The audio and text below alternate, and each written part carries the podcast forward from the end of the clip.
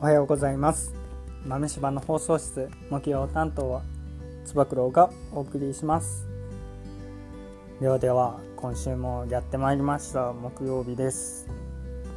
つば九郎の番が回ってくるのが最近早いなあっていうのが率直な感想です。本当に1週間経つの毎週先週も言いましたけど最近時間の感覚が本当に早いな。でもなんか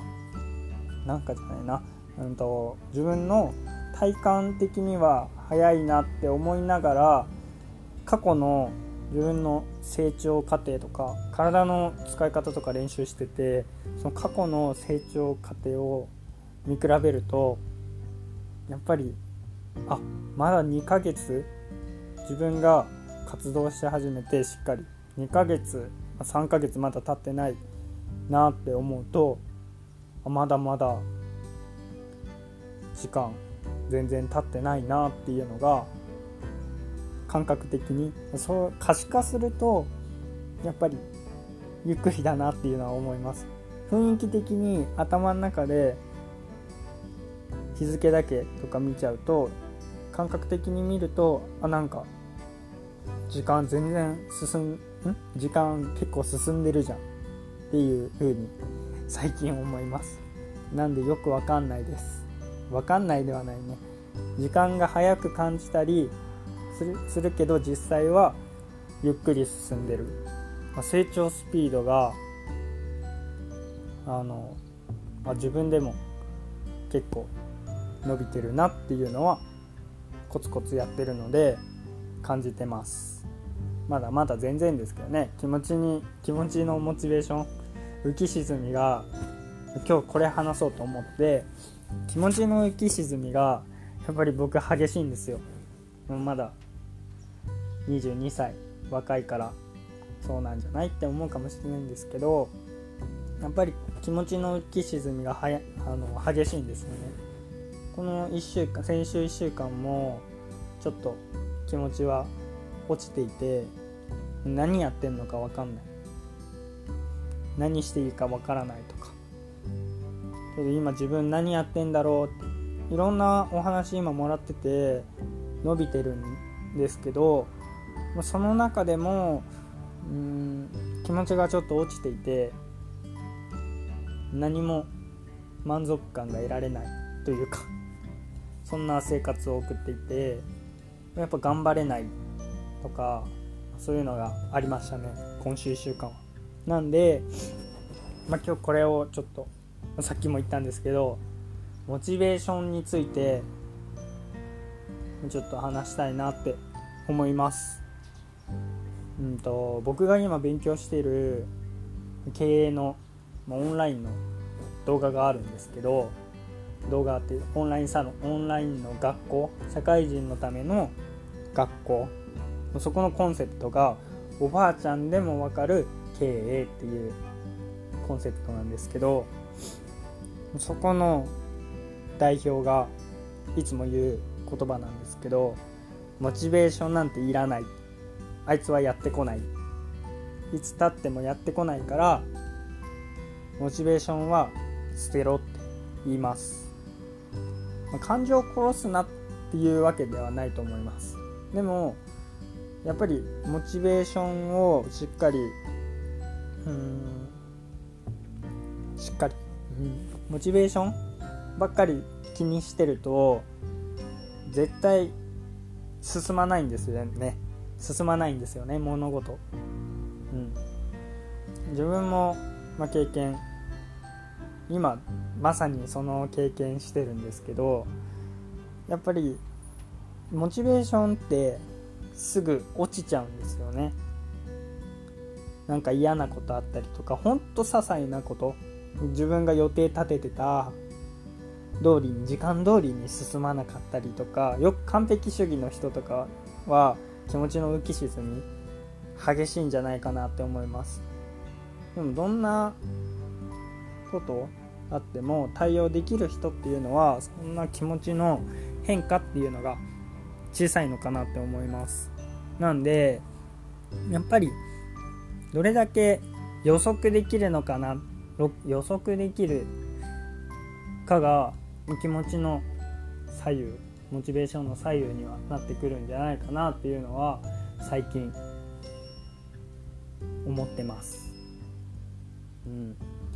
かなかこのコントロールって難しいですよね。気持ちモチベーション。どうしても嫌なことあればすぐ下がっちゃうしうん。まあいいことあればあよし頑張ろうみたいな。まあそういうね特に自己啓発とかよくあると思うんですけどやっぱりそれは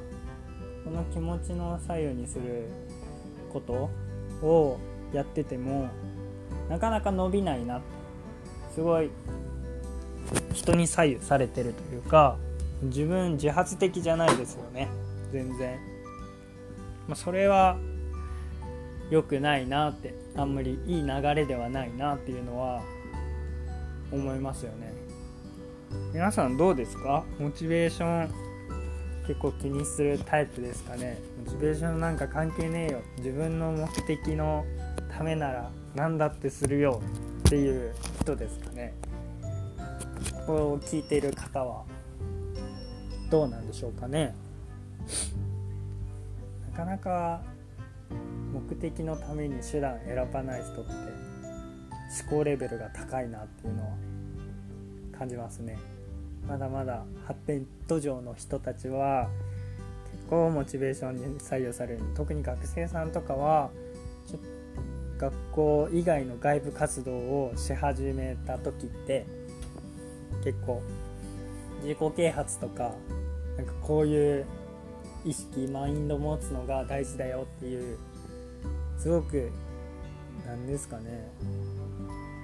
マインドセットは大事なんですけどモチベーションを引き立てるようなそういうセミナーとか行きがちですよね。それあんまり良くないんで、う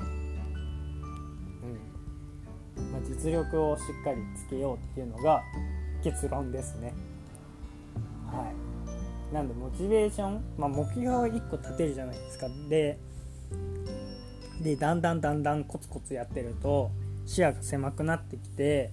うん、今何やってるのかが分かんないとか何のためにかきつくなってくるとどうしてもモチベーションに左右される時って来ると思うんですよ。うん、本当になんか野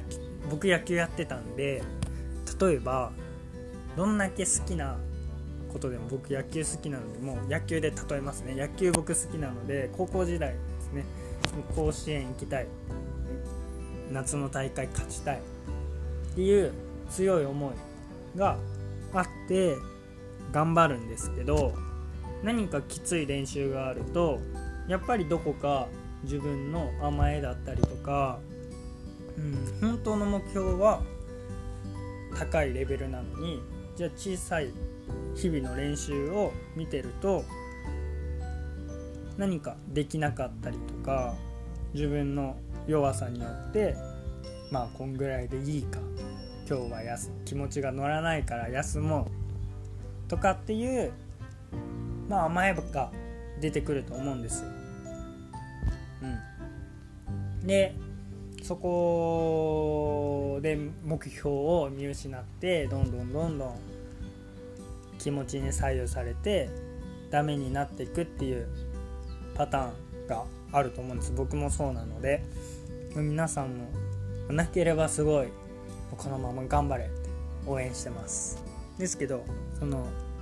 う頑張れない人にとってはもうここ大事なターニングポイントなんじゃないかなっそのまま頑張れなければ成長はないしここで頑張れるようだったらこの先将来見据えて自分の目標のために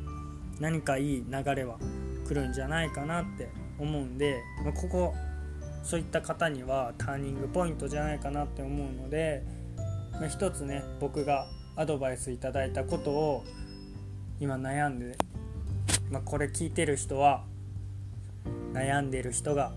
多いんじゃないかなって思うかも思うんでそれを少しアドバイスできたらいいなって思います。僕が言われたのは大義を見なさいって。小さいところを見るんじゃなくてしっかりそういう時は大義を見なさいって言われました。大義って何だろうって。もう言葉の意味通り広く広い意味で大きい意味で考えてみようってその物事に対して。じゃあ今の例で言う野球でいくと日々の練習はきついから嫌だっていうのは小さく物事見てますよね。なんでそれを広く一回見てみましょう。それを見るとじゃあ本当の目的何だったかなって考えた時に甲子園行きたい夏で勝ちたい、まあ、あと県大会出たいとかそういった大きな目標が見えてくると思うんですよ。まあ、またプロ野球選手になりたい大学野球でいい大学行きたいとか、まあ、そういった目標がいっぱい出てくると思うんですけどそこを見た時にじゃあ今自分がやってることは果たしていいことなのか悪いことなのかここで諦めて練習をサボってしまう。それは自分が目標を立てたものと反しているのかっていうところを天秤にかけましょう。それでうん我慢する時すごく大事だと思うんですよ。さっきも言ったんですけどここはいい我慢しないといけないなって思います。自分の目標を達成するためにはやっぱりきつい練習レベルの高い練習をしないといけないんでどうしてもきつい練習困難な道を選ばないといけないと思うんですよ。生半可の気も生半可な気持ちで甲子園に出るとかねなかなかそんな愛知県なんて190校ぐらいある中で1校しか甲子園出れないんですよ。で強い高校がいっぱいあるんでなかなかね出るなんて難しい。そのそこを差し置いてでも出るっていうのが190個分の1ですよね。本当に、うん、そこを目指すのであればモチベーションなんて言ってる場合じゃないじゃないですか。そんな一日の気持ちの変化でやらない練習を。これはちょっとバカな話ですよね。自分の目標を立てて、まあ、それは本気じゃないってことですよね。その目標に対して本気じゃないから途中で諦めたり、まあ、本気じゃないって言ったら違うかもしれないですけど、まあ、そこで諦めるようなそこは決意だったってだけですよね。なんでその大義で見れると気持ちなんてその一時のね気持ちなんて正直関係ないんですよ。ちょっと鋭い。きつい言い方するんですけど、うん、で僕がオンラインで勉強してるところもだからモチベーションはいらないとか言うんじゃないかなっていうのは思います。なんで僕自身もじゃあ今なんでこういう活動してるかいきなり新卒1年目で、うん、なんで独立して活動してるのか。困難な道自分で仕事を作るっていう道を選んだのか何をしたいのかっていうのをしっかり考えてみ考えてみたら、うん、やっぱりここで立ち止まってるようじゃダメだしやっぱ2ヶ月前のことを気持ちを考えるとすごい目ギラギラさせながらやってたのでその時の思いを忘れちゃいけないんですよね今も。だんだんだんだん慣れてくると、まあ、惰性になってくる可能性が。まあ今惰性になってきてるんだと思います。だからうん。モチベーションとかを気にしちゃって何かやるってなった時に小さいこともうそこの一日の出来事でしか物事見れなくてまあ、失敗してしまってたのかなって。ここ1週間2週間ぐらいですね。なんで皆さんに今日伝えたいのはしっかり目標を、まあ、まず立てることはゴール設定においてすごく大切なことなので大きくても小さくてもどっちでも構わないんですけどまずは、まあ、行き先っていうのをしっかり決めてあとは自分の現在地もしっかり知りましょう。今自分はその目標を達成するためにじゃあどの位置に今いるのかなっていうのを考えてでそれをやり始めた時にここ一番ポイントです。あの途中で諦めたくなるとか困難が壁が出てきた時にどうしても気持ちが左右されると思うんですけどじゃあそのピンポイントで物事を見るんじゃなくてしっかりゴール自分が立てたものそのゴール目標に対してじゃあ今自分がやってることが本当にいいことなのかっていう疑いの目をしっかりかけれるように広い目で視野を広く物事を見れるといいのかなって思います。そうしたらモチベーションっていうのはおのずと関係なくなってくると思うんですよね。実力をつけないといけないコツコツやることが大切。目標に向かって手段なんて選んでる暇なんてないよってなると思うんですよね。もうそこが一番のポイントだと思うのでまずはモチベーションとか言わずにしっかり自分の立てた目標に対してしっかり実力をつけていくことが大事になってくるんじゃないかなって思います。はい。オープニングトーク。オープニングトークじゃないね。今日はこれ結構伝えたかったので自分がここタイムリーな話だったのでこれぜひみんな一回自分で試してみてもう本当にこの話もモチベーションうわーって聞いたら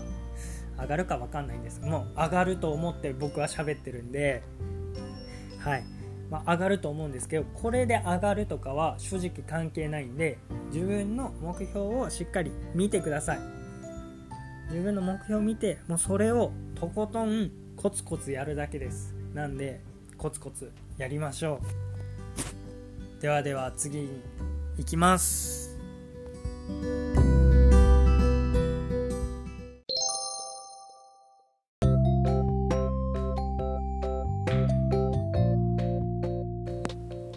つば九郎のおすすめコーナー。はいやってまいりました。今日もつば九郎のおすすめ商品というかはい宣伝します。えっとですね今週は最一昨日ぐらいに発見したんですけど自分の頭の中を整理したいなって思って最近流行りのマインドマップブレインストーミングとかってあるじゃないですか。そういうのを Excel とかで作るんかなって思ってたんですけどアプリを見つけました。それは X マインド？X マインド？X マインドか。X に MIND X マインドっていうアプリがあるんですけどえっとそれめっちゃ使いやすいです。グラフ？うねうねうねうねうねって言ったらあれですね。しっかり真真ん中今自分腰痛勉強してるんで腰痛っていうものがあってそこから派生するものはピンピンピンって線が引っ張れてでそこからさらにその要因っていうのも何個か置けたりでさらにその要因も点点点って置けたりしてでそこから違うところにも結びつける線も作れるんでこれめっちゃいいんじゃないかなって思ってますなんでこれを自分の頭の整理にもなりますし、まあ、やってる風はいけないんですけど埋めるだけみたいな感じは教科書丸パクリしてなんですけど自分の頭の中を整理するためにはすごくいいものだなって思いました。で説明する時もこれ結構使えるんじゃないかなって思って、まあ、パワポとかのプレゼンテーションにも結構やつ役立つものだなって思って、まあ、今腰痛の勉強ずっとやってるんでそれを当てはめて自分一個一個要因考えてみてやってます。これ受験勉強とかにもいいんじゃないかなってなんか一個医療関係の人なんで、まあ、例えばこういう症状があります。いやこの症状があるからうんとこういう 例え話下手くそだな。リハビリ理学療法士なんでもうリハビリを例えます。例えば腰痛が今勉強してるんで腰痛がありますと。腰痛があったらじゃあ何が原因なのかっていうのを挙げてそれは骨性のものなのか骨ね骨の骨が問題なのかあとは人体が問題なのかはたまた神経が問題なのか、まあ、よく多いのが、まあ、筋肉とか筋膜が要因軟部組織が問題とかっていうのがあると思うんですけどあると思うんですけどってあるんですよ。まあ、そんな感じでマップのように自分の頭をマップつなげる、ま、評価に対しても結構これ使えると思うんですよね。自分のフローチャートみたいな感じで。なんで、まあ、それを本当にパワポとかでも伝えれるってなるとすごく見やすいなって思考が見えるんでアウトプットするにはすごくいいなって思います。是非これ使ってみてくださいみんな。X マインドです。説明下手くそだったから、まあ、やっぱ触ってみて、まあ、試してみるといいんじゃないかなって思います。ちょっとゆるーく宣伝しました、まあ、今週はですねちょっとお便りがなかったんでここで挟んじゃう。お便りがなかったんで次は何喋ろうかな。雑談でもします。お楽しみに。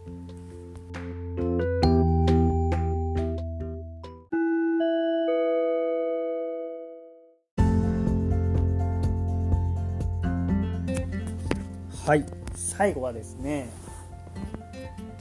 このコンセプトはフリーランスの1年目の理学療法士がどんどんどんどん成長していくっていうコンセプトで今成長していく過程を日記っていうか、うん、その成長期をコンセプトにして今やってるんですけど仕事ばっかりのお話仕事というか気持ちモチベーションの話も今日したんですけどあのプライベートもねやっぱり大事にしていかないといけないなって思うんですよ。結婚だったりとか遊びね結構大事だと思うんでそういったこともねしっかり人生充実させるためには必要だなって思うんでそういうのを発信していけたらいいなって思います。でも僕はあんまり遊びするの苦手って言ったら苦手？なんかそういうわーワイワイワイワイするのがあんまり経験したことなくてどういう風にやっていいのか分かんないんで、まあ、恋愛なら長々と付き合ってる彼女がいるので先週先々週と伝えたと思うんですけど、まあ、そのお話、まあ、結婚観みたいなお話も少しできたらいいなってプライベート大事にするためにね。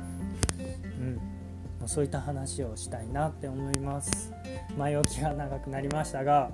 皆さんあの結婚いつしたいですか？皆さん最近30歳ぐらいがあの平均って言われてると思うんですけど30前後。晩婚化してるって言われてるじゃないですか。あと3人に1人は離婚してるって。まあね合わないんでしょうか分かんないんですけど、まあ、そうやって言われているこのご時世なんですけどどうですか皆さん、まあ、社会人サラリーマンいろいろ自分で起業したりする人、まあ、いると思うんですけどうんいつぐらいに結婚したいって思うのかな。なんか大体3年ぐらいって言われてるから僕も3年後にはもう決めてるんですよ。ちょうど3年後の9月24日が10年付き合って10年になるんで、まあ、そこを、ま、記念にして、まあ、一区切りというか、ま、そこで籍入れたいな今の彼女とっていうのが今の自分の小さな野望というか目標です。プライベートの、まあ、僕家庭をしっかり築いて、まあ、赤ちゃんも何3人ぐらい欲しいな。本当に子供 3人ぐらい欲しくてあの子供とキャッチボール野球するのが夢です。本当に野球大好きなんで、まあ、子供たちとね楽しく野球できたらいいなっていうのが思うんで早く結婚したいんですよね。でもそこでまあね結構障壁があるのが壁。経済的な問題かなって。あると思うんですけど。うん。まあ、フリーランスなんで独立してるんで安定はしてないです。不安定すぎます。なんでなかなかうんここが結婚するにあたって課題になってくるのかなって思うんですけど、まあ、早くしっかりあの早く決めないと早く一緒にならないと結局後回しにしてても経済が自分のね経済が安定するのかって言ったら分かんないですしよくねあの3年間は修行して、まあ、その後独立するとかっていう人よく聞くと思うんですけど、まあ、3年間は修行だみたいな。じゃあその後じゃ何かやれるのかっったらまた3年後違う壁が出てくると思うんですよね。あの何かしらの問題思わぬ問題っていうのがどうし絶対いつか出てくると思うので、まあ、やっぱり早くしたいなって、まあ、その経済的を言い訳にしずに早く結婚はしたいなっていうのが、まあ、僕の思いです。まあね、これはね一人が自分一人でねしたいしたいしたいって思ってもなかなか